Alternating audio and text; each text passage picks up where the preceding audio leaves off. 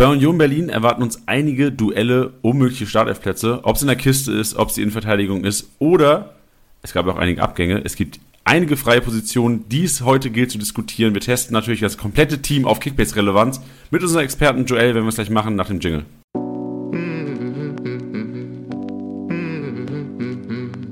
Spieltagssieger Besieger, der Kickbase Podcast. Du hörst die Club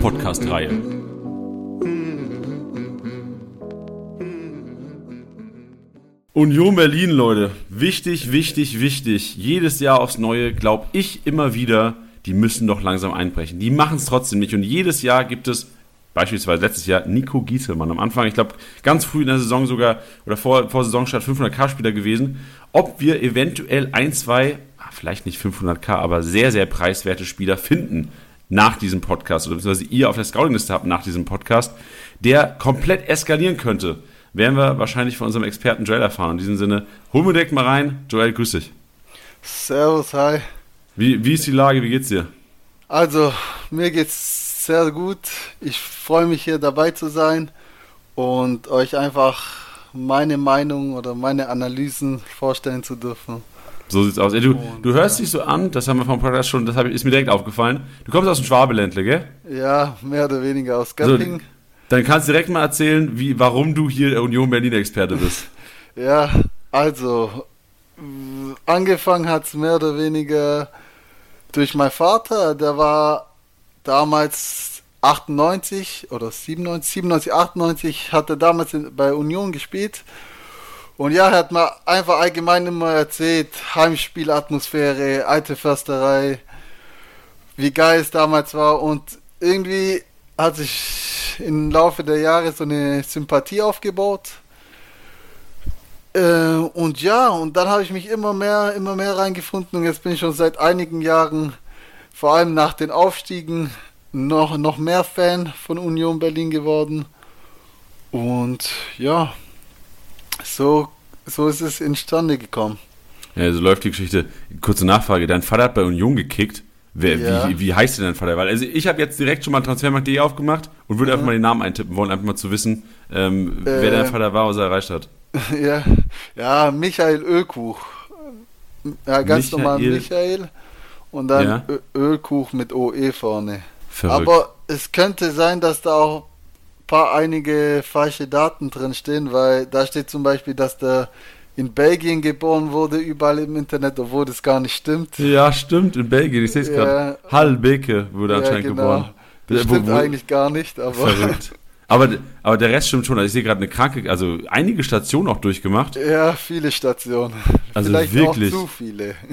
Also über, jetzt mal ganz kurz zusammengefasst, für alle, die jetzt das Profil wahrscheinlich von ihm nicht aufgemacht haben auf transfermarkt.de, so über VfB Stuttgart, Kräuter Fürth, Bayern München 2, Union Berlin. Ah, der hat mal in Belgien gezockt. Vielleicht haben die deswegen das Nein, vercheckt, das, gell? das auch nicht. Das stimmt auch Ach nicht. Gott, da stimmt ja gar nichts hier, Freunde. Was ist los bei transfermarkt.de? ja, aber auch allgemein an den anderen Internetseiten. Irgendjemand hat das mal eingefügt, aber keine Ahnung, was da falsch gelaufen ist. Verrückt. Also ich sehe gerade, also von den Stats her zwölf Bundesligaspiele auch gemacht. Verrückt. Zwölf äh, Bundesligaspiele, ein ja. Zweitligaspiel und die Regionalliga im Grunde genommen dominiert auch. Also 16 ja, mehr oder weniger. mehr oder weniger. Ja, was, was macht dein Vater heute? Hat er immer noch was mit Fußball zu tun? Ja, er ist in der Kreisliga A Co-Trainer bei uns im Dorf. Und ja, also er interessiert sich schon noch für Fußball, aber jetzt nicht im Profibereich irgendwas. Perfekt. Und wie gut kannst du kicken? Ja, Ganz okay, sage ich mal. Ganz okay, aber es geht nicht Richtung eigenes Profil auf transfermarkt.de. Auch, doch. Nee. Auch. Digga. Ja, aber nee, nichts nee, sag, Nennenswertes eigentlich. Nee, nee, kannst direkt sagen. Wir machen direkt, wir machen das komplette Runde weiter jetzt. Ja gut, äh, Joel Ölkuch einfach eingeben. Ölkuch. Aber also genauso geschrieben, ja, oder? Also ja. ich, ich finde es nicht. Okay. Ja, warte, ich kann es auch mal aufmachen, vielleicht. Joel ja, ja. Ölkuch. Kuch. Vielleicht hat ja auch Transfermarkt.de noch einen Fehler gebaut und einfach den Namen falsch geschrieben. Ah, ne, Ölkuch mit Ö haben sie es geschrieben. Ey, Freund, das sind, das sind mir Leute. Da ist Joel Ölkuch, verrückt. Mittelfeldspieler 24. Nationalität, keine Ahnung. Also, das steht KA, ich stimme mal keine Angabe, aber. Ja, ich hab's gefunden. Ich sehe es gerade. Ja, ich kann ja mal einfach kurz mal anteasern. In der Jugend in Eislingen, bei uns halt dort in der Nähe. Äh, danach, ab der B-Jugend, bin ich zum Heidenheim gewechselt. FC Heidenheim, zweite Liga. Sagt dir was, oder? Ja, ja. Ah, ja, klar, Digga. Ich mache ja auch Zweitliga-Podcasts inzwischen. Also ich sehe gerade, Ja. Heidenheim, U17, dann äh, viele Mannschaften, die ich nicht mehr kenne. Also ge- gehst gerne mal selbst durch.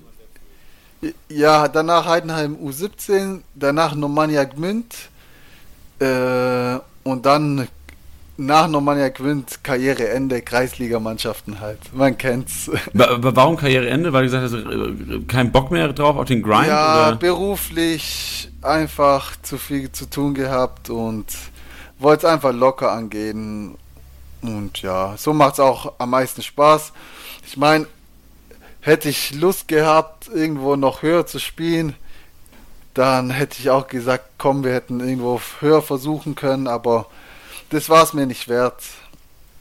Ja, und man muss ja auch sagen, im Grunde hast du jetzt ja alles erreicht, weil du hockst hier im Kickbase-Podcast und wir reden heute zusammen über Genau. Union Berlin und werden. Mein Traum ist erfüllt worden. Ja, richtig so sieht's aus. Wie läufst du bei Kickbase? Ähm, erzähl gerne mal so, mit wem, wie, wie groß die Liga ist und wie, wie du da abgeschnitten hast die letzten Jahre. Also, ich spiele jetzt so circa seit drei bis vier Jahren Kickbase. Ja, eigentlich vier Jahre, aber die erste Saison kann man eigentlich nicht mitsehen, weil ich bin da einfach komplett ausgestiegen nach ein paar Spieltage schon, weil ich hatte einfach keine Ahnung von der App. Aber dann im, schon im nächsten Jahr war es meine schlechteste Kickbase-Saison, da war ich irgendwo im Mittelfeld. Aber dann habe ich mich Nee. natürlich reingefuchst und müsste, ah, wollte, weil ja, ich bin so ein Typ, ich kann einfach nicht verlieren oder ich hasse es zu verlieren. Und wenn ich sehe, dass da irgendwelche aus meinem Team, ich spiele mit meiner Fußballmannschaft, da ein paar Freunde, wenn welche da wie, keine Ahnung, der Minko einfach vor mir sind, wo einfach keine Ahnung vom Fußball haben, dann könnte ich wieder ausrasten. Und dann habe ich mich natürlich reingefuchst, dann in der zweiten Saison so wurde ich zweiter Platz. Nee, in der vorletzten Saison zweiter Platz und jetzt äh, erster Platz und in der letzten Saison zweiter Platz, sorry. Ah, okay, solide, solide. Und jetzt natürlich wieder Ziel äh, Spitzenreiter. Ja, muss auf jeden Fall, weil Selbstverständlich. jetzt der zweite Platz war für mich schon eine Demütigung. Ist ja auch nix. Das verstehe ich, das verstehe ich. Ja. Deswegen wir, geben, geben wir alles, um natürlich auch, also du gibst natürlich jetzt auch ein bisschen Expertise-Preis hier, weil ich tippe mal, dass du wahrscheinlich dann auch in deiner Liga am meisten Ahnung hast, was Union Berlin-Spieler angeht. Ja, Aber wir wollen natürlich auch den Hörern helfen und die sollen ja auch hier eingeschaltet haben, nicht nur um äh, die Familie Ölkuch besser kennenzulernen, Ja, genau. sondern auch Union Berlin. Und wir fangen gleich mal an mit einem, einer kurzen Zusammenfassung von dir, was letztes Jahr passiert ist, weil ähm, Union Berlin, das kann ich auch sagen, wie so mein Verlauf im letzten Jahr war, Union Berlin gegenüber. Ich habe mich nie getraut, Union Berlin Spiele einzukaufen, weil ich gedacht habe, irgendwann brechen die ein. Und die haben es einfach nicht gemacht, haben es durchgezogen und äh, vielleicht einfach ganz kurz mal so dein Eindruck, auch gerne aus Kickbase-Sicht, was Union Berlin 2021, 2022 anging. Ja, du, also erstmal muss ich sagen, was Union in der letzten Saison abgeliefert hat, ist für Unioner Verhältnisse halt jetzt nicht mal Kickbase bezogen, allgemein richtig stark. Also wir haben den fünften Platz belegt und hätte das jemand vor der Saison gesagt, Union Berlin wird fünfter Platz, dann hätte ich dir einen Pokal geschenkt. Weil wer hätte erwartet, dass wir jetzt in der Europa League spielen und ja, es war einfach verrückt und Kickbase bezogen ist Union Berlin immer so eine Sache. Hat man einen Taiwo Avoni letzte Saison gehabt, hätten die wenigsten, glaub, rumgemeckert. Aber ja, Kickbase bezogen, werdet ihr auch später hören, gibt es ein paar Abstriche. Natürlich ähm, positiv wie auch negativ. Ja, ich glaube, so das Positiv. Ja, genau, sorry. Ich wollte Ja. dich nicht unterbrechen. Ich wusste, dass es noch weitergeht. Ja, halt auf letzte Saison bezogen, was man positiv einfach erwähnen könnte, äh, Kickbase-technisch, ist einfach, dass die Verteidiger an sich solide Punkte machen. Die Mittelfeldspieler, halt so jetzt allgemein zusammengefasst, äh, Mittelfeldspieler eher weniger Punkte und im Angriff wieder mehr Punkte. Aber die genaue Analyse werden wir ja später noch sagen. Aber die letzte Saison, ja, wie gesagt, war sehr gut. Ja, perfekt, genau. Also ich glaube auch, genauso wie ich es auch zusammengefasst habe, ist ja eigentlich typisch für ein Spiel, was mit wenig Ballbesitz doch erfolgreich Fußball spielen kann. Genau. Also wenn du bedenkst, du, die Abwehrspieler sammeln Rohpunkte vorüber gegen, also, oder die meisten halt über irgendwie Luft 2 gewonnen, Luftkampf 2 gewonnen, Luft 2 Kampf gewonnen. Komm schon, Junge. Luft 2 Kampf gewonnen, plus 3 oder er hat auch geklärt plus 5 oder irgendwie erfolgreicher Zweikampf plus 2. Also ich glaube, da werden eher die Rohpunkte gesammelt, weniger im Spielaufbau und du hast wirklich, also ich gerade so das Beste für mich, also Christian Prömel hat eine kranke Saison gespielt. Auch geht ja. jetzt völlig zu Recht auch zu Hoffenheim. So, wir haben den Hoffenheim-Podcast gehört. Komplett zu Recht, auch da äh, wird da wahrscheinlich auch den Stammplatz bekommen. Der ist ein kranker Kicker. Mhm. Aber so wie Union, Union Berlin gespielt hat und was Christian Prömel gemacht hat im Spiel eigentlich, das hat sich teilweise nicht in der Kickbase-Punkten wieder gespielt, weil er einfach viel in der eigenen Hälfte gemacht hat. Und wenn er in der Offensive mal war, dann war auch meistens nicht er, der irgendwie den Zug zum Tor hatte. Klar, der hat auch Buden gemacht, aber ich glaube, gerade was Kickbase-Punkte angeht, die haben in diesem Fall wahrscheinlich nicht das wieder gespielt, was dem, generell das Mittelfeld, auch ein Haraguchi hat wichtige Wege gemacht, die halt einfach nicht bewertet werden in Kickbase. Genau. Also ich glaube, Union Berlin, ich bin gespannt, was du zu sagen hast, gerade auch jetzt diese Saison gemünzt, ob sich es eventuell ein bisschen ändern könnte, weil ja auch eine gewisse Qualität inzwischen, obwohl es auch viel weggegangen, aber mhm. ähm, kannst du nachher gerne mal argumentieren, ob sich das verändern wird. Aber ähm, ja, ich bin gespannt. Also mein Take ist immer noch, ich hab, ich, ich würde Anfang des Podcasts, wir können mal gucken, ob sich das endet Richtung Ende. Ich würde wahrscheinlich echt wirklich nur Innenverteidiger und Goalie holen. Sonst hätte ich Schiss vor Unionern, weil da noch relativ preiswert, könnten ein bisschen Punkte sammeln, mhm. aber das, ist mir einfach nicht Kickbase relevant genug. Aber Joel, deswegen bist du heute da, um das eventuell mir ein, Gegenteil davon zu beweisen. Ja, ho hoffen wir mal. Aber ja, wie gesagt, was ich noch sagen wollte zu Bröme, wie gesagt, äh, Rohpunkte an sich, Bröme, kann man, es ist einfach kein Kimmich. Warum? Weil Union Berlin-Stil einfach ganz anders ist. Man geht viel von Kontern aus, schnell nach vorne ähm, und man hat einfach nicht die viele Pässe in der gegnerischen Hälfte. Aber man muss dazu auch sagen, Pröme hat in der letzten Saison auch sehr viel, sehr viele Rohpunkte, äh, sorry, Scorerpunkte gemacht. Also viele Tore, viele oder ich glaube sechs, sieben Tore hat er bestimmt gemacht. Zwei Assists, glaube ich, in der letzten Saison. So kamen auch die viele Punkte. Ja, also acht Tore, ein Assist waren es am Ende. Okay, ja, das kann gut sein. Ich, ich weiß es jetzt gerade nicht auswendig, aber ja, wie gesagt, sehr gut, perfekt. Ja. Dann lass uns gerne mal den Umschwung schaffen auf diese Saison mhm. und äh, mal kurz über die Zu- und Abgänge quatschen. Wir fangen vielleicht mit den Abgängen an. Und äh, da wurde es teuer, also aber teuer für alle anderen. Denn ihr habt ordentlich Geld in die Kassen gespült bekommen, vor allem von, ähm, wo ist Avonie hin? Nach Nottingham Forest, richtig? Ja, genau, zum genau. Aufsteiger in der Premier League. Ja, genau. Nottingham Forest, äh, Christian Prüm leider ablösefrei. Äh, Ingwatzen ist dann final nochmal nach Mainz. Äh, Leon Dayaku ist auch nochmal weg, aber ich glaube, das brauchen wir nicht ja, groß nicht so relevant, ähm, thematisieren. Aber aus Kickbasic muss man auf jeden Fall sagen, eigentlich die teuersten Spieler im Kader von Union Berlin sind nicht mehr da. Ja, ja, kann man sagen. Ich meine, Kruse ist ja auch letzte Saison noch äh, zu Wolfsburg gegangen. Und ich sag mal, von, von den Transfers, Ausgaben und Einnahmen ist Union, glaub mittlerweile 15 Millionen ungefähr im Plus gewesen. Aber haben sich natürlich auch meiner Meinung nach gute Verstärkung geholt.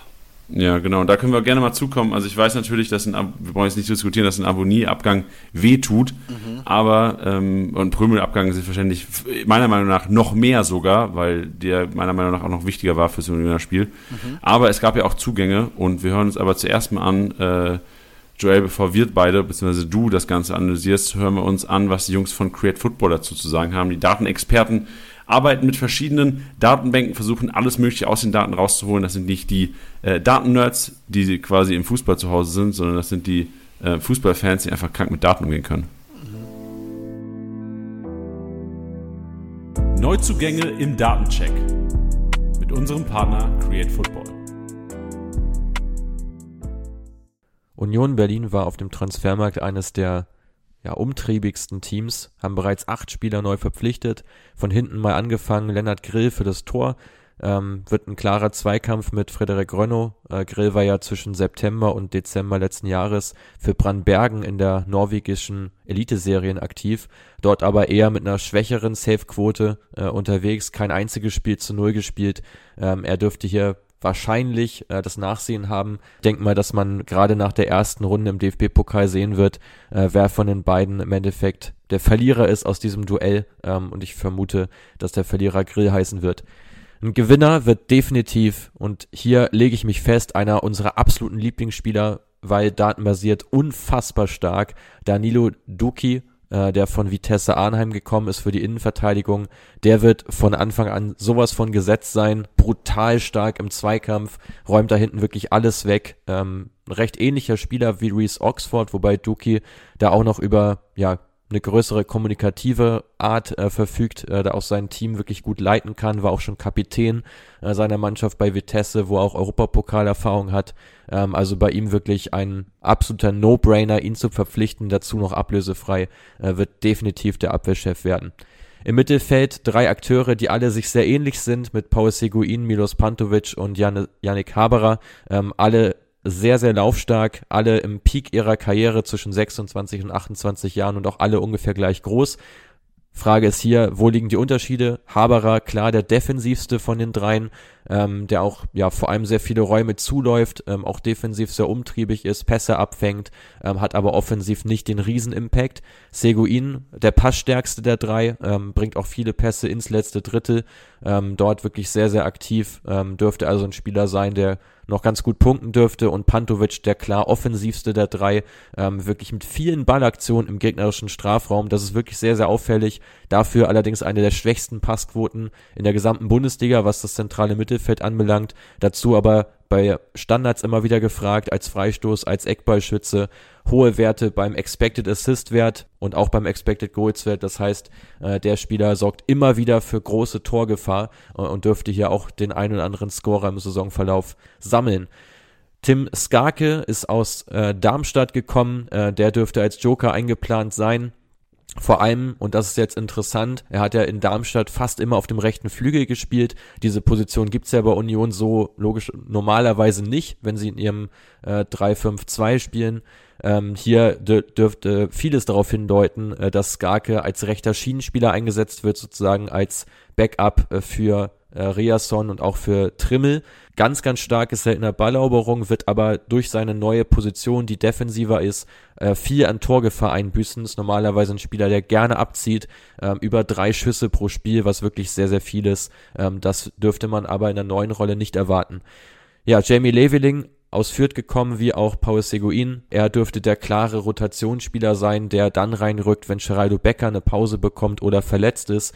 Ähm, sehr dribbelstarker Spieler, sucht immer wieder das Eins gegen Eins, ist da mutig, bringt auch eine gewisse, ein gewisses Tempo und Torgefahr mit. Spannender Spieler, passt allerdings nicht ideal ähm, zum Unionsystem, ähm, dass er eigentlich nicht so stark auf diesen krassen Umschaltfokus aufge ausgelegt ist, ähm, sondern da ja auch eher über lange Bälle, äh, über zweite Bälle agiert, äh, dürfte Leveling jetzt auch nicht, wer weiß, wie entgegenkommen, ähm, aber gerade wenn man schon führt, äh, vielleicht ähm, ja so als Konterspieler auf jeden Fall eine gute Option, ähm, wird aber, denke ich, eher über die Joker-Rolle kommen. Ja, dann noch den wirklich ja das Prunkstück sozusagen der bisherigen ähm, Transferperiode, nämlich mit äh, Sibachö, den man aus Bern geholt hat. Ähm, dort ja absolut gesetzt, Torschützenkönig in der Schweiz gewesen. Aus unserer Sicht auch ein klares Upgrade zu Taiwo Avonici. Ähm, Sibachö 1,90 groß, in der Luft unglaublich stark, gewinnt 55 Prozent seiner Luftzweikampf-Duelle, ähm, also fast schon auf einer Ebene mit Haaland und Modest, wenn man es mit der letzten Saison vergleicht. Hier Vergleich zu Avonici, nur 28 Prozent gewonnen, das ist also nur die Hälfte davon.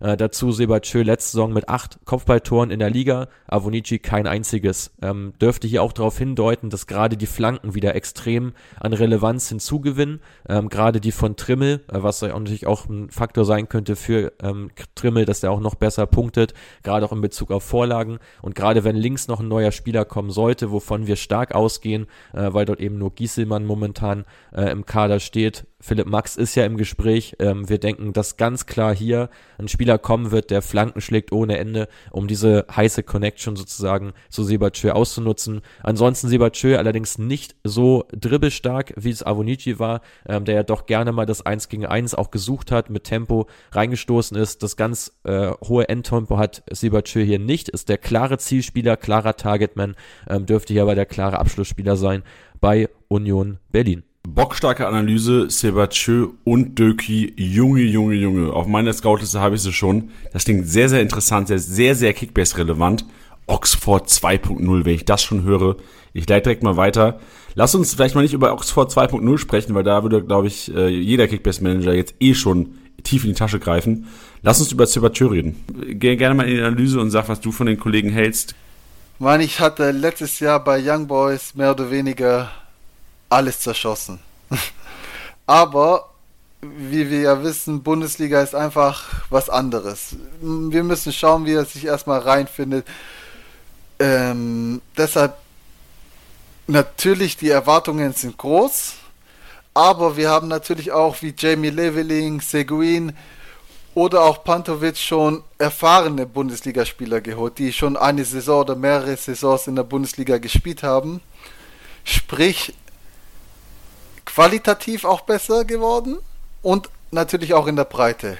Natürlich ein Pröme zu ersetzen, 1 zu 1 wird für Union Sicht schwer, aber an sich, ja, ich würde sagen, Breite stärker und Zugänge, je, nach, je nachdem, wie die sich in der Bundesliga entwickeln, können es vielleicht besser werden oder auch ich sag mal, im gleichen Stand sein. Oder natürlich auch schlechter. Wie zum Beispiel. okay, ja, wir haben drei ich Optionen, kommt, Freunde. Pick, pick, pick, pick your poison. Es kommt immer darauf an, wie die Spieler sich entwickeln unter einem Trainer. Okay. Ja klar, also selbstverständlich, da werden wir auf jeden Fall nochmal auch bei der Startelf oder in deiner Punkteprognose, die du am Ende abgeben wirst, Mhm. Ähm, so ein bisschen in die Analyse gehen und gucken, ob wir da ein bisschen was rausholen könnten, vielleicht interpretieren, reininterpretieren könnten, ob die Kickbase-Manager sich schon anfangs auf die Neuzugänge der Unioner verlassen sollten oder vielleicht abwarten und gucken, wie du gesagt hast, ob sie überhaupt einsteigen, weil es gibt, wie gesagt, drei Optionen. Die können einschlagen, die könnten gleich bleiben oder die könnten tatsächlich schlechter performen und das wollen wir nun mal nicht. Lass uns noch gerne über den Trainer schnacken. Urs Fischer macht seine Sache mal wieder gut. Jahr für Jahr holt immer das Optimum aus den Leuten raus und deswegen glaube ich auch, also um, um, vielleicht mal da so ein bisschen meine Meinung reinzumischen, dass die Neuzugänge echt, also vor allem die Deutschen, die in der Bundesliga schon mal gespielt haben, glaube ich, sehr, sehr wenig Eingewöhnungszeit haben und auch direkt wirklich auf ihr Leistungsoptimum kommen. Meiner Meinung nach. Also es ist einfach die Erfahrung mit Union Berlin. Also ich kann mir schon vorstellen, dass äh, der, der Stürmer von Young Boys, Jordan Sibatieu, äh, schon ein bisschen Zeit brauchen würde. Da wäre es aus meiner Tendenz auf jeden Fall schon ein bisschen vorsichtig sein, aber so gerade gerade mit dem Paul Seguin, der bei Fürth, wenn Ballbesitzspiele da gewesen wären, echt die Sache immer sehr, sehr gut gemacht hat. Mhm. Janik Haberer, ach, Tim Skarke, eigentlich eine kranke Saison gespielt bei Darmstadt. Also jede Menge ähm, äh, große Upsides, die zu ver verzeichnen sind mit minimalem Marktwert. Lass uns jetzt aber gerne über Urs Fischer reden, Joel. Urs Fischer einer, der, wie gesagt, immer wieder das Optimum aus den Leuten rausholt und auch immer wieder Neuzugänge, die schon ein bisschen Bundesliga-Erfahrung haben, direkt ans Leistungsoptimum führen. Sie und Nico, Giesel, Nico Gieselmann. Ähm, was ähm, sehen wir von ihm für Kickbase Manager? Lohnt Pressekonferenz gucken? Gibt äh, Informationen unter der Woche frei bezüglich Startelf und ähm, Verletzungen angeschlagene Leute? Also bei der PK von Urs Fischer oder auch generell von Union Berlin äh, wird nicht allzu viel für die Startaufstellung verraten, aber ähm, man, man kann es äh, bei Union Berlin ist es so, man kann sich ziemlich einfach die Startaufstellung predikten, sag ich mal. Weil bei Urs Fischer, er, er ist nicht der Typ von klassischer Rotation. Äh, äh, sorry, er, er ist der Typ von klassischer Rotation. Also sprich, wenn unter der Woche Europa League spielt, ein Spiel ist, kann ein Giesemann da pausieren. Ja, ich mache jetzt nur ein Beispiel mit Giesemann und zum Beispiel ein Pushkas reinrücken. Das ist ziemlich absehbar, was er macht. Jedoch in der Pressekonferenz sagt er natürlich, oder ist er eher defensiver, sage ich mal, und verrät nicht allzu viel. Natürlich sagt er auch mehr, wer gerade verletzt ist oder an Covid erkrankt sind. Als solche allgemeine Informationen äh, werden natürlich verraten. Das ist eigentlich fast bei jedem Verein, soweit ich weiß.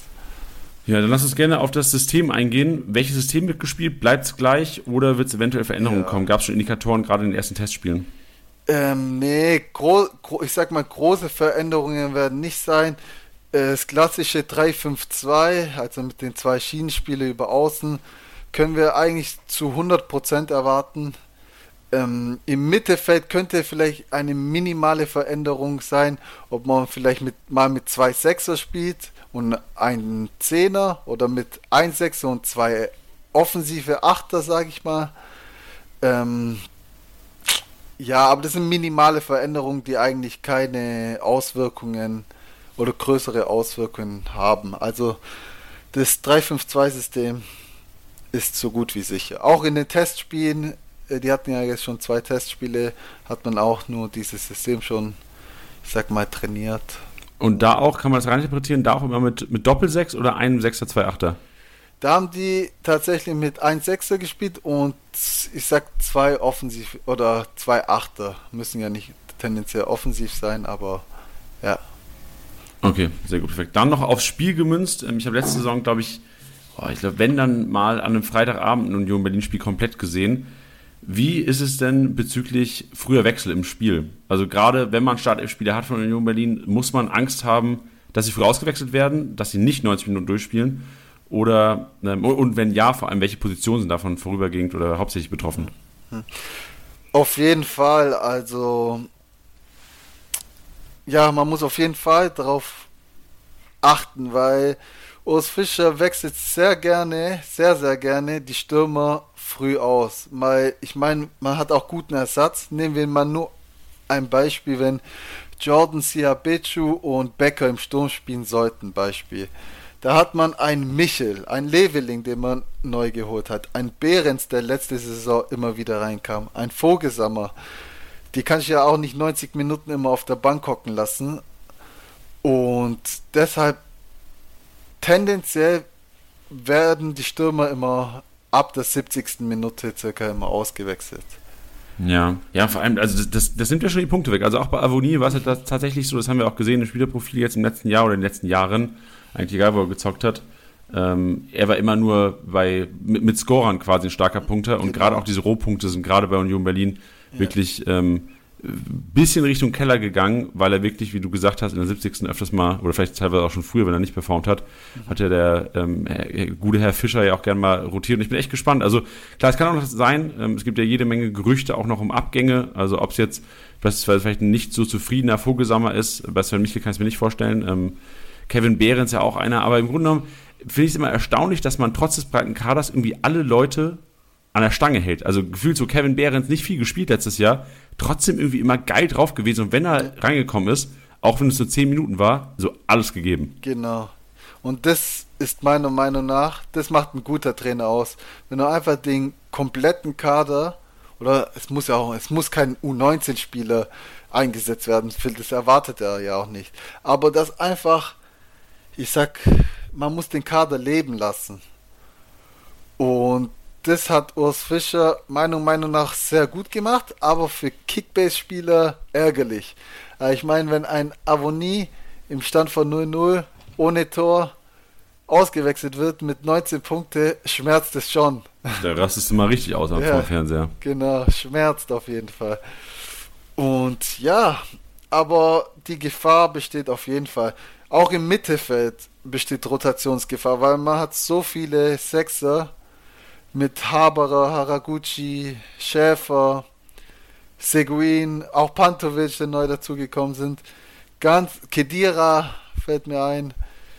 Ähm, besteht immer die Möglichkeit auszuwechseln. Jedoch tendenziell eher die Angreifer, weil ein Trainer holt lieber einen frischen Stürmer oder wechselt lieber einen frischen Stürmer ein, als das Mittelfeld eventuell zu brechen, sage ich mal. Ja, sehr gut. Ähm, Sehe seh ich ganz genauso. Lass uns jetzt gerne Richtung Startelf gehen und wir vermischen das Ganze so ein bisschen mit einer Punkteprognose beziehungsweise einer Analyse von dir. Mhm. ähm, ob die Kollegen auch relevant sind für Kickbase. Also gerade sowas, die, die ja schon oftmals angesprochenen, auch in dieser Episode, Rohpunkte angeht, also das Punkten ohne ein Tor bzw. eine Vorlage oder ein Tor eingeleitet zu haben und eventuell auch ohne Teampunkte. Das heißt, es ist so ein guter Rohpunkter, kurze Definition für alle, die vielleicht auch zum ersten Mal jetzt hier in den Kickbase-Podcast reinhören. Ein guter Rohpunkter punktet auch bei einem 2-0, also bei einem 0-2 ähm, Endstand. Wenn er seine 80, 90 Punkte macht, ist das, kann man davon einen guten Rohpunkter rechnen, weil er im Grunde nicht davon abhängig ist, dass das Team performt und das Team ähm, gute, also plus 15 Spiel gewonnen, zu null Bonus eventuell oder auch von Score abhängig ist. Also von daher sind wir immer auf der Suche nach guten Rohpunktern bei Union Berlin. Bin ich mal gespannt, ob wir welche finden. Deswegen lass gerne Richtung Startelf gehen, Joel. Und äh, hinten ist, glaube ich, schon eine der heißen Diskussionen momentan. Wie siehst du denn hinten und je nachdem, wen du siehst, wie Kickbase relevant ist er? Also ich glaube, hinten meinst du erst im Tor, oder? Ja, ja, genau, richtig. ja, also wer auf Liga Insider auch unterwegs sind oder ist, gibt es große Diskussionen über Rönnoff oder Grill. Meiner Meinung nach wird Rönnoff starten. Jedoch darf er sich nicht viele Patzer leisten. Weil Grill ist ganz heiß auf seinen Startelf-Comeback oder Startelf-Platz. Und Rönnoff muss einfach zeigen, dass er die Nummer 1 ist. Und wenn er es bestätigt, wird er auch über die ganze Saison hin, halt zumindest in der Bundesliga Startelf Torhüter sein. So, was ich mir vorstellen könnte, dass Grill in den Europa League Spielen ran darf, machen viele Vereine. Ähm, könnte ich mir eventuell vorstellen, ist aber jetzt kein Muss. Ja, aber, äh, eigentlich keine schlechte Alternative. Also kann ich mir gut vorstellen, dass für Lernend Grill auch wahrscheinlich so eine ganz gute Lösung wäre, weil klare Nummer zwei mit keiner Spielzeit würde ja auch gar keinen Sinn, also da wäre ja gar nicht zu einer Leihe gekommen wahrscheinlich. Genau. Wenn da Leverkusen nicht zugesichert hätte ja. oder Union Leverkusen das nicht zugesichert hätte. Das heißt aber auch jetzt aus Kickbase-Sicht, Renault 5,5 Millionen, Grill äh, 3,5 Millionen knapp. Mhm. Da hast du ja eigentlich, gerade wenn man wenn du sagst, du bist hier sehr, sehr sicher, und das bist du richtig, nur nochmal zur Absicherung? Äh, nein. Ach so. Weil, ehrlich okay. gesagt, würde ich keinen von beiden kaufen. Weil Was? Aber ey, für den Preis, guck mal, Renault, du ja. Stamm-Goalie unter 6 und also bei Union Berlin Lute hat auch immer wieder krank solide gepunktet früher. Ja, aber ein Stammtorhüter, aber was ist, wenn es heißt, okay, Grill wird spielen? Ah, ich bin mir echt bei der Personalie unsicher. Grill wird in der Bundesliga agieren und Rönnoff in der Europa League Beispiel. Was machen wir dann? Dann sind 6 Millionen sozusagen im Müll. Deshalb, ja, in, in Müll, du wirst ja, ja ich glaube, Goldie overpaced jetzt ja eh nicht krank.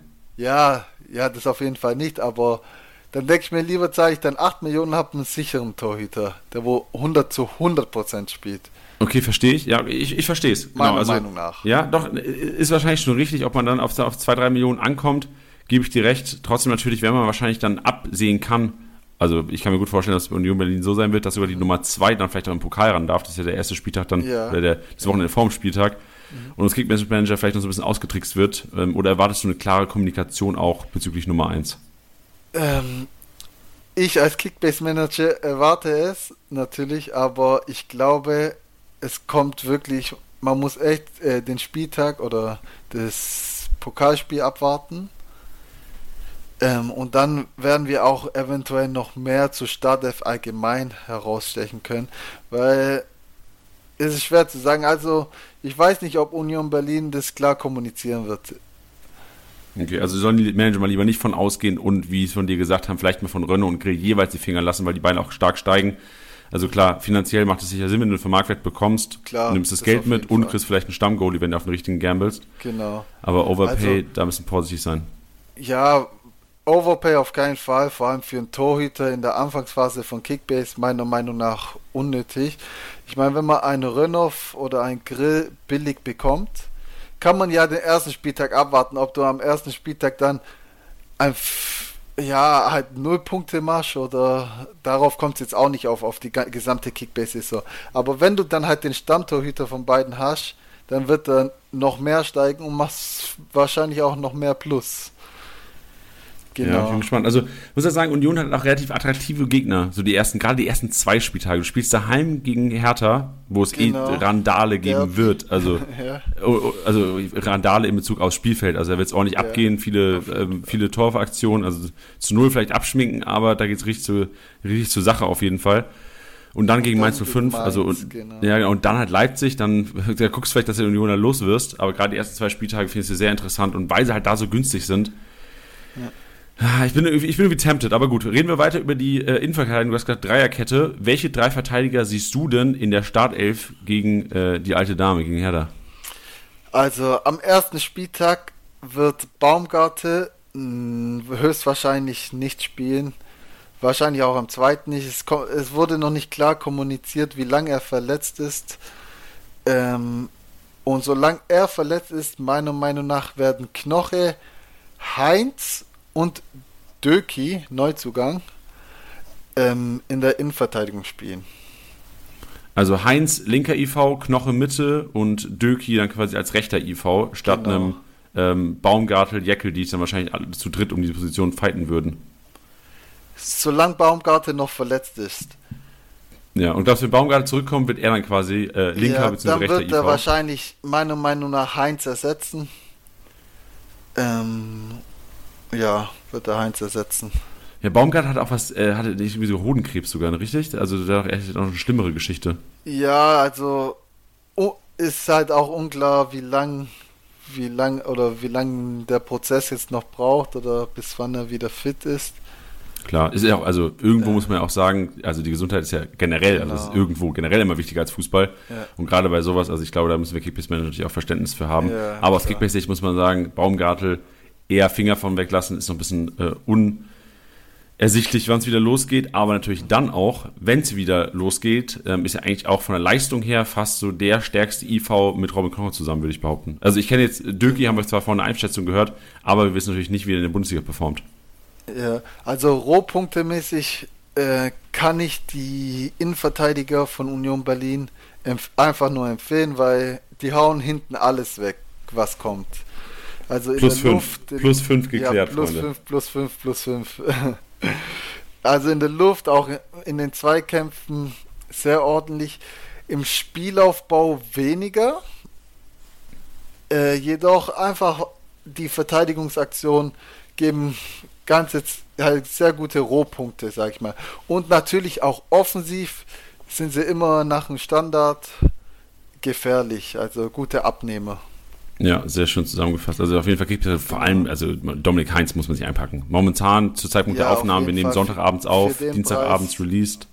Genau, zweieinhalb Millionen momentan. Ich tippe mal Dienstagabend dann um die drei wahrscheinlich. Steigt bestimmt seine 300, 400 K am Tag, 3,2, 3,3. Einpacken, Freunde. Also Dominik Heinz, gerade wie du sagst, du, die kannst du theoretisch bis 8 Millionen, bis 10 Millionen könntest du ihn sogar mitnehmen, weil das wird ja wahrscheinlich dann wert sein nach Spieltag 2. Ja, wenn, vor allem wenn er dann nur spielt, ja, dann wird er steigen. Hat man gutes Geld gemacht. Ich gehe nicht davon aus, dass Jecke spielen wird, ähm, weil auch in den Vorbereitungsspielen hat Heinz bisher sehr gut performt. Sehr gut, das, das sind die Infos, die brauchen wir, genau. Die, die hau die raus, Joel. Ähm, dann gerne zum Fünfer Mittelfeld und fangen vielleicht mal bei den Schienenspielerpositionen an, weil da ja auch Okay. doch eine gewisse Konkurrenzsituation herrscht, zumindest mal auf der einen Seite.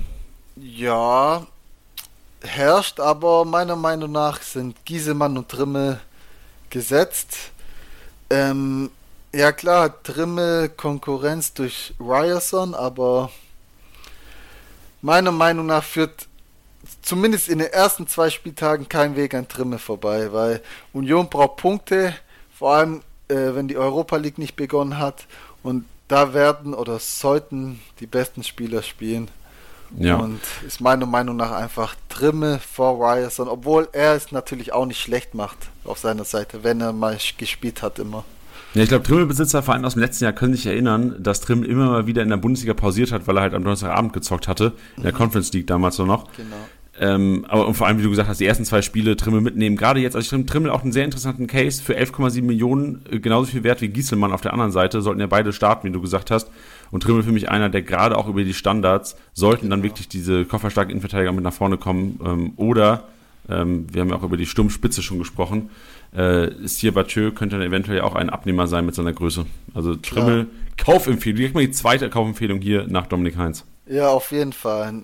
Äh, Union Berlin ist wie halt Standard, ja, ist mit den Standard einfach eine Waffe. Ich glaube, in der letzten Saison waren die dritte oder viertbeste Standardmannschaft mit neun Tore, glaube ich, ohne Elfmeter. Und klar hat man einfach richtig gute Abnehmer. Auf Sehr jeden gut. Fall deshalb den Standardschützen gerne einpacken. Jetzt ein bisschen provokative Frage. Äh, Gieselmann, 11 Millionen inzwischen? Finde ich zu teuer. Siehst du auch so? Was, wirklich? Nein, einpacken. auf Warum? Argumentier mal bitte. Warum? Weil er hat keine Konkurrenz in der Bundesliga. Genau wie in der letzten Saison ähm, wäre ich Konkurrenz von ihm, Puschkas. Aber er hat auch nie gespielt, höchstens mal in der Letz äh, Conference League. Aber ja, wie gesagt, gibt es eigentlich so gut wie keine Konkurrenz. Und wenn man einen Schienenspieler hat, der hoch und runter läuft, seine gute Flanken bringt und man dann eventuell Abnehmer hat im Sturm, könnten das auch natürlich immer wieder gute Punkte sein. Huf gewagt. Also ich, ich, ich, ich lasse meine Finger von, aber ich verstehe deine Argumente und vielleicht können die Leute sich einfach aussuchen, also ähm, welche, welche Argumente sie nehmen. Also ich finde Nico Gieselmann einfach einer, der in der Defensive zu schwach punktet. Da macht Trimmel Ja. auf jeden Fall mehr Rohpunkte. Das stimmt. Und also das klingt jetzt vielleicht echt doof und einige Hörer mal vielleicht auch sagen so, ja, du hast ja gar keine Ahnung, was Nico Gieselmann geleistet hat letztes Jahr. Ich fand, bei Nico Gieselmann war viel Glück dabei. Das ist jetzt vielleicht echt aus dem Fenster gelehnt. Das hat er vielleicht auch nicht verdient, dass ich das hier sage. Aber ich fand, bei Nico Gieselmann war viel Glück dabei, weil er einfach mal, der hat den Dropkick perfekt erwischt, der ist an den Winkel geschossen, der, der stand einfach perfekt für den, für, für den Abpraller. Aber da war viel dabei, wo man gesagt hat, boah, also das passiert jetzt vielleicht dem ein, zwei Mal, aber das wird ihm nicht nochmal passieren. Und da fand es aber viel passiert. Und ja, das muss man auch erzwingen irgendwie. Das macht er auch ja gut. Der läuft viel. Aber fußballerisch sehe ich ihn nicht, jetzt mal auf Kickbase gemünzt, sehe ich ihn nicht 11, 12 Millionen wert sein. Deine Meinung. Ja, ja, aber ist doch geil, genau. Das ist auch schön, Nee, aber auf jeden Fall, haben. wenn ich entscheiden müsste, Giesemann oder Trimme, dann würde ich mich für Trimme entscheiden. Okay, da, da, da finden Das wir auf uns jeden wieder. Fall. Da finden Das wir uns jeden wieder. Fall. Dann lass jetzt gerne zur ähm, wahrscheinlich weiteren Diskussion kommen, weil es ja auch da einige Duelle um die Schale F geht. Mhm. Gerne mal jetzt die drei Zentralen. Ja, und da habe ich mir schon einige Gedanken gemacht und es ist einfach echt sehr schwer, wer starten wird. Aber ich hau jetzt mal als erstes was mehr oder weniger Verrücktes raus. Meiner Meinung nach wird Schäfer vor Rani Kedira spielen. Feiere ich so sehr. Ich feiere diese Aussage so sehr, weil ich weiß auch, was Schäfer in der Lage ist zu leisten. Also, ich habe jetzt gegen Dublin das Freundschaftsspiel angeschaut.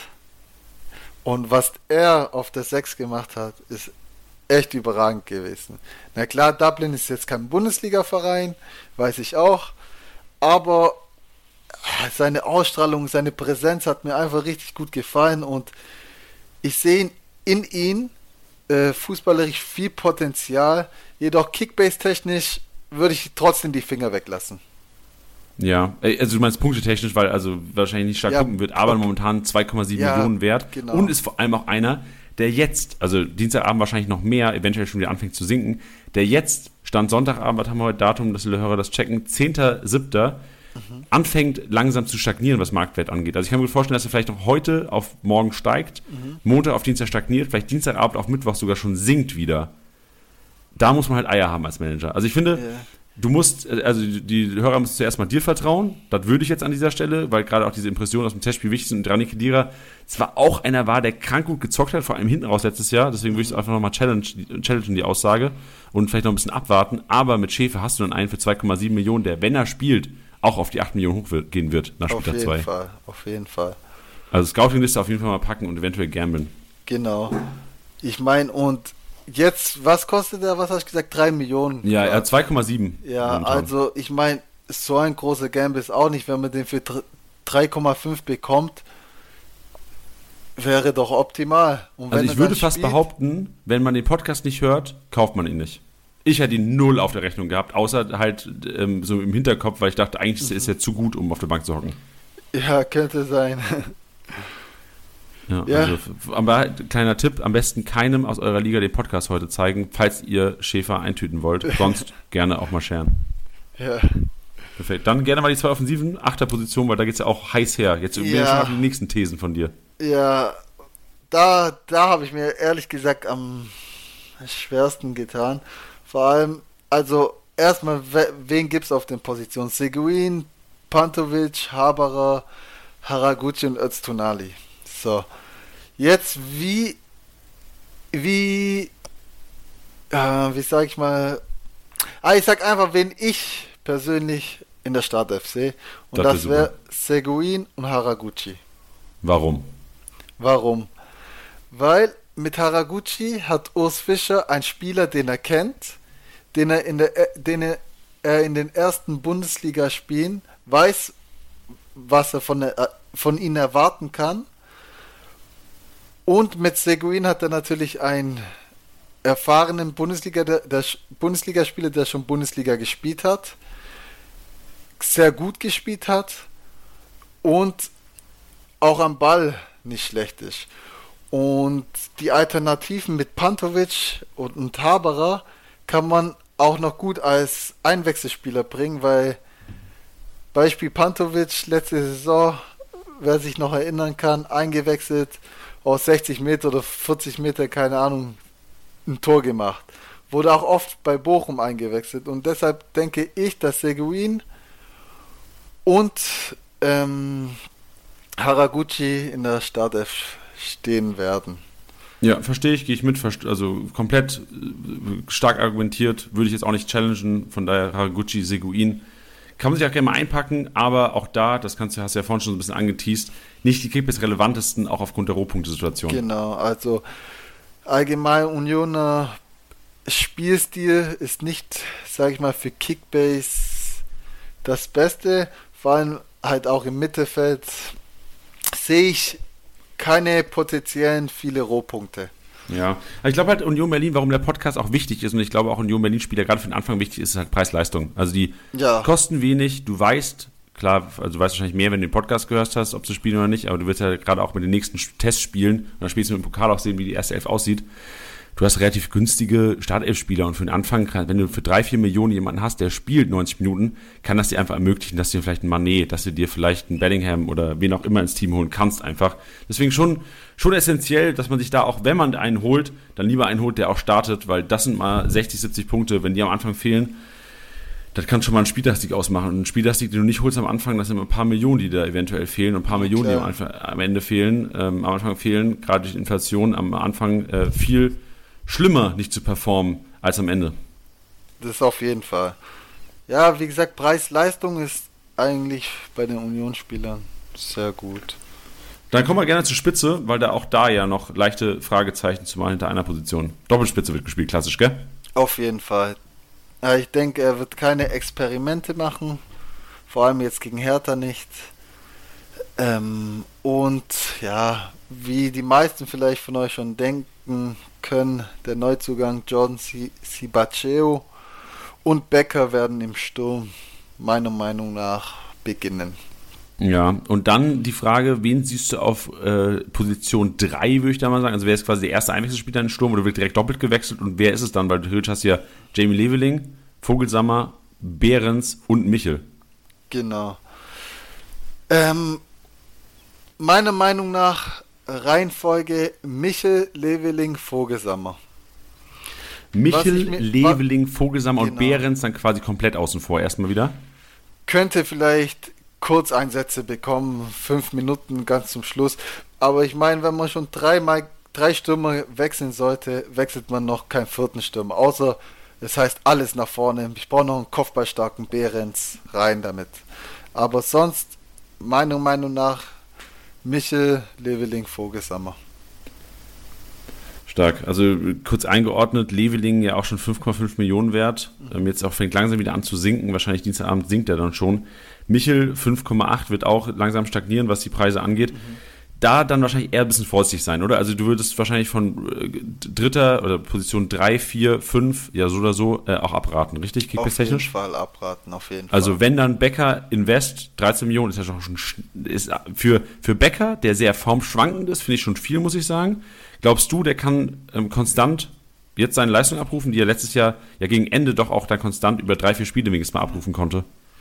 Ähm, Becker ist eine, für mich persönlich eine ganz interessante Personalie, weil meiner Meinung nach ist er einfach ein geiler Kicker. Jetzt nicht mal Kickbase bezogen, er ist einfach, er kann gut dribbeln, hat einen guten Abschluss, er ist verdammt schnell und das, was du vorher bei Giesemann gesa gesagt hast, braucht Becker. Er braucht einfach das gewisse Glück einfach noch in seinen Aktionen. Und dann könnte es ein sehr, sehr, sehr guter Punkte werden. Ja, also auch 13 Millionen wahrscheinlich für die ersten zwei Spiele in Ordnung. Also wahrscheinlich wäre meine Herangehensweise, ich kaufe mir Becker ein, versuche den vielleicht mit einem minimalen Overpay, je nachdem wie groß genau. die Liga ist und wie hardcore-süchtig sie sind, würde ich behaupten, Becker einpacken, nach dem ja. zweiten Spieltag eventuell mal teuer verkaufen, wenn der Kollege, wie gesagt, das Gießemann Glück hat, die ersten zwei Spieltage. Ja, nicht nur die ersten zwei Spieltage, auch äh, gesamt in der gesamten Saison, weil er, er ist ein Spieler, der wird immer spielen.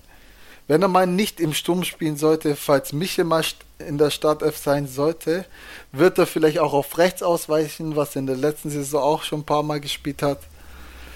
Ähm, aber er ist ein Schnapper wert. Ich würde aber auf jeden Fall jetzt keine 17 oder 18, 19 Millionen zahlen. Das ist er nicht wert. Aber seine 13 Millionen, bisschen, vielleicht 14 Millionen, kann man gerne dafür zahlen. Perfekt. Dann haben wir die Startelf so ein bisschen durchpredicted. Vielleicht jetzt noch die Frage: Spielaufbau, wir haben es vorhin schon so ein bisschen besprochen. Du hast gesagt, die Innenverteidiger machen nicht viel, die Außen machen relativ viel. Ist das auch so der klassische Spielaufbau in Union Berlin, dass man komplett über die Außen geht? Oder, weil da fehlen ja eigentlich die Rohpunkte, das sieht man ja kaum im Spielerprofil, geht auch mal was über Haraguchi, Seguin und, ihr habt es ja vorhin, ihr habt, ihr habt nicht geträumt vorhin, Schäfer. Ähm, ja, geht. Also, wie gesagt, der typische Spielaufbau über außen beide Seiten, rechts wie Trimme, links Gieselmann, sehr aktiv mit Flanken, kennt man ja. Natürlich, wie wenn man auch in der letzten Saison beobachtet hat, Pröme als Mittelfeldspieler ist immer wieder in der Spitze aufgetaucht nach Flanken. Und das kann man sich diese Saison auf jeden Fall von den Achtern auch erwarten. Dass sie mal offensiv angreifen, äh, in der Sturmspitze dabei sind. Ähm, jedoch, wer diesen Posten übernehmen wird, glaube ich, gibt es keinen speziellen. Äh, es kommt immer auf die Position drauf an, wo der Ball sich gerade befindet, ähm, der wobei näher ist. Aber ich könnte mir gut vorstellen, dass zumindest nicht alle Mittelfeldspieler, also ich glaube nicht, dass Schäfer, der ist eher ein bisschen defensiver ausgerichtet, mit nach vorne stürmen wird, aber die Achter könnten auf jeden Fall den einen oder anderen Score mitnehmen. Ja, also ich erinnere mich auch gut, dass Seguin auch äh, gegen Ende bei Fürth einige sehr, sehr gefährliche Steckpässe spielen konnte und Haraguchi mhm. auch gegen Ende. Also für mich beides ein bisschen Spieler der, der, des Ende der Rückrunde gewesen immer wieder Auftritte gehabt haben, wo die echt gefährliche Pässe gespielt haben. Und ich bin gespannt. Also wenn Seguin und Haraguchi so ein bisschen machen, auch Richtung, Richtung vertikales, progressives Spiel, wie ich der Spiel, Gegner überspielen, zu gefährlichen Aktionen für die beiden Spitzen sorgen, kann das gut auch so ein bisschen ähm, vielleicht der, der, der, der Kick in meinen äh, Popo sein, weil ich gesagt habe, die sammeln keine Rohpunkte, beziehungsweise auch in Joels, weil es ähm, dann doch vielleicht so sein könnte, dass die Kollegen ein bisschen was sammeln. Was auch mal für, für Rohpunkte sorgt, sind Standards. Kannst du vielleicht kurz mal zusammenfassen, wer die Elver schießt, wer die Freistische schießt, wer die Ecken schießt und vielleicht auch wer Kapitän ist, weil der wird ja auf jeden Fall dann immer, oder äh, natürlich nicht immer, meistens aber spielen und oftmals ja auch sicherlich durchspielen. Ja, also Standards wird so gut wie fast jeder ähm, Trimme schießen. Er hat, also glaub, Freistöße wie Ecken? Ja, Freistöße und Ecken. Was ich mir jedoch äh, vorstellen könnte, dass Gieselmann auch welche schießt. Wenn Beispiel 75. Minute Union Berlin, Berlin führt 2-0, muss ein Gieselmann von rechts hinten nicht auf links, äh, links außen, um Eckball zu schlagen. Da könnte ich mir schon vorstellen, dass man ab und zu den, der Gieselmann den Platz übernehmen könnte, um einen Standard reinzuschießen. Aber äh, die meisten Standards schießt, oder fast alle Standards, wie Flanken und Ecken, schießt Trimme. Perfekt. Und jetzt die Elfer? Jedoch, was ich sagen wollte, äh, ah, sorry, sind halt die Freistoßflanken. Also die direkten äh, Freistöße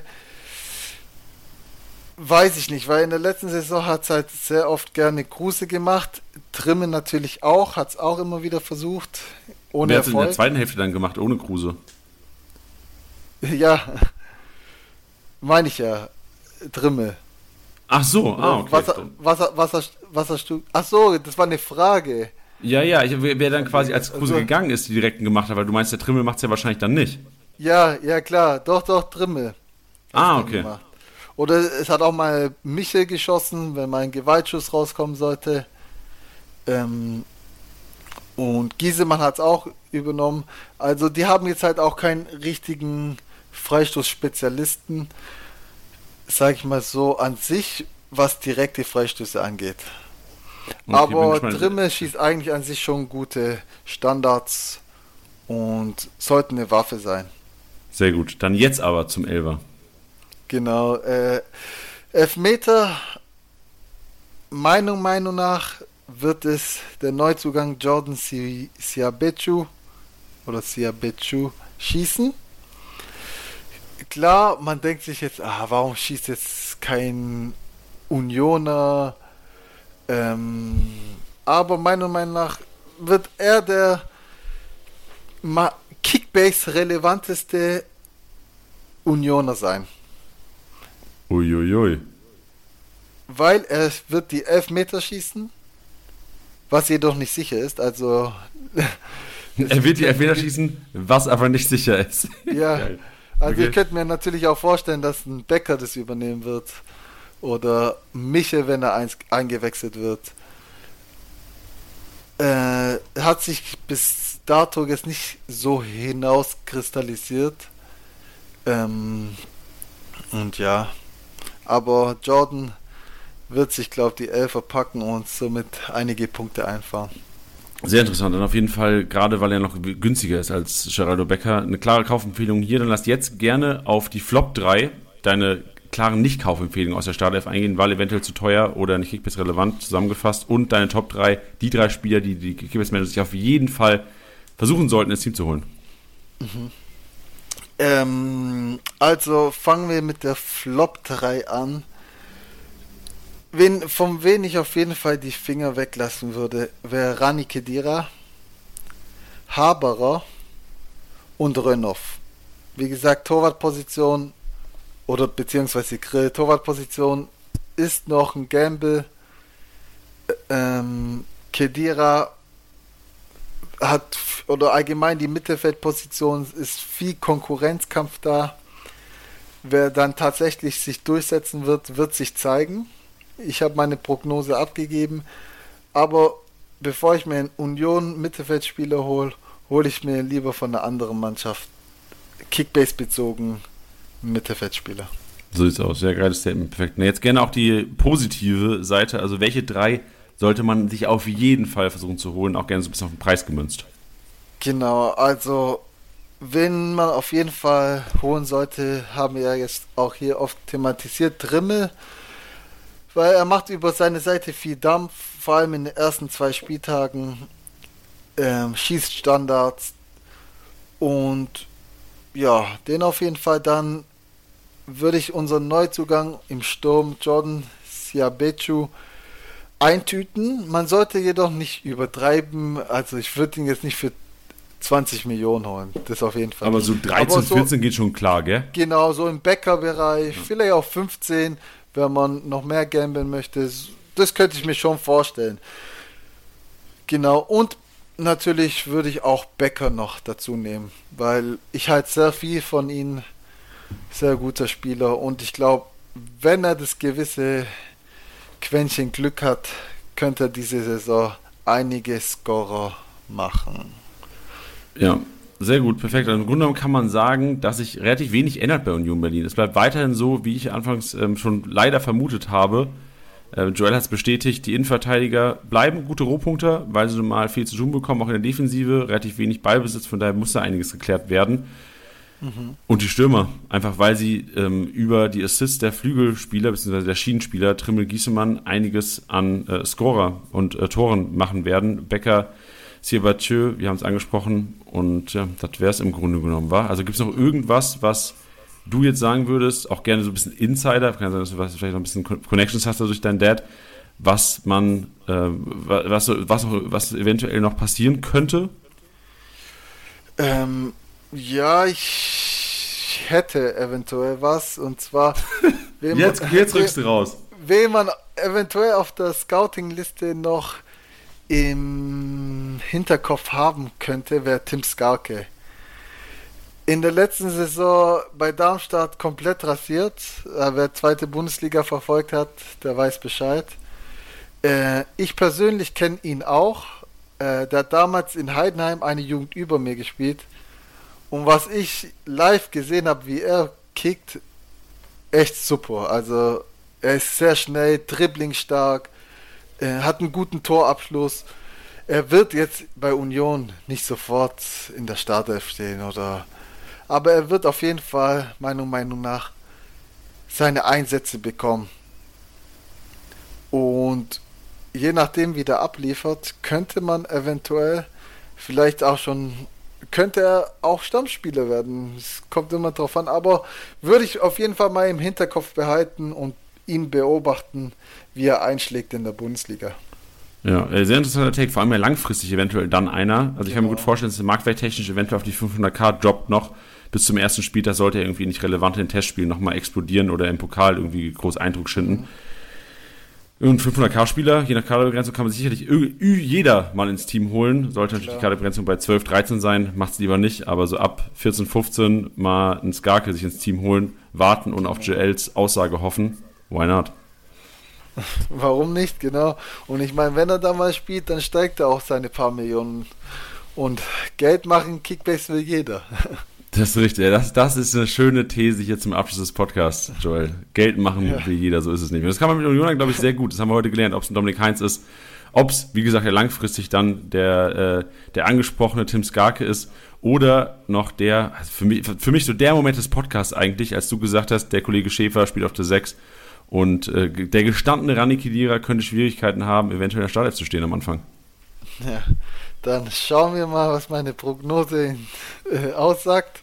Und ich hoffe, ich habe euch nicht enttäuscht.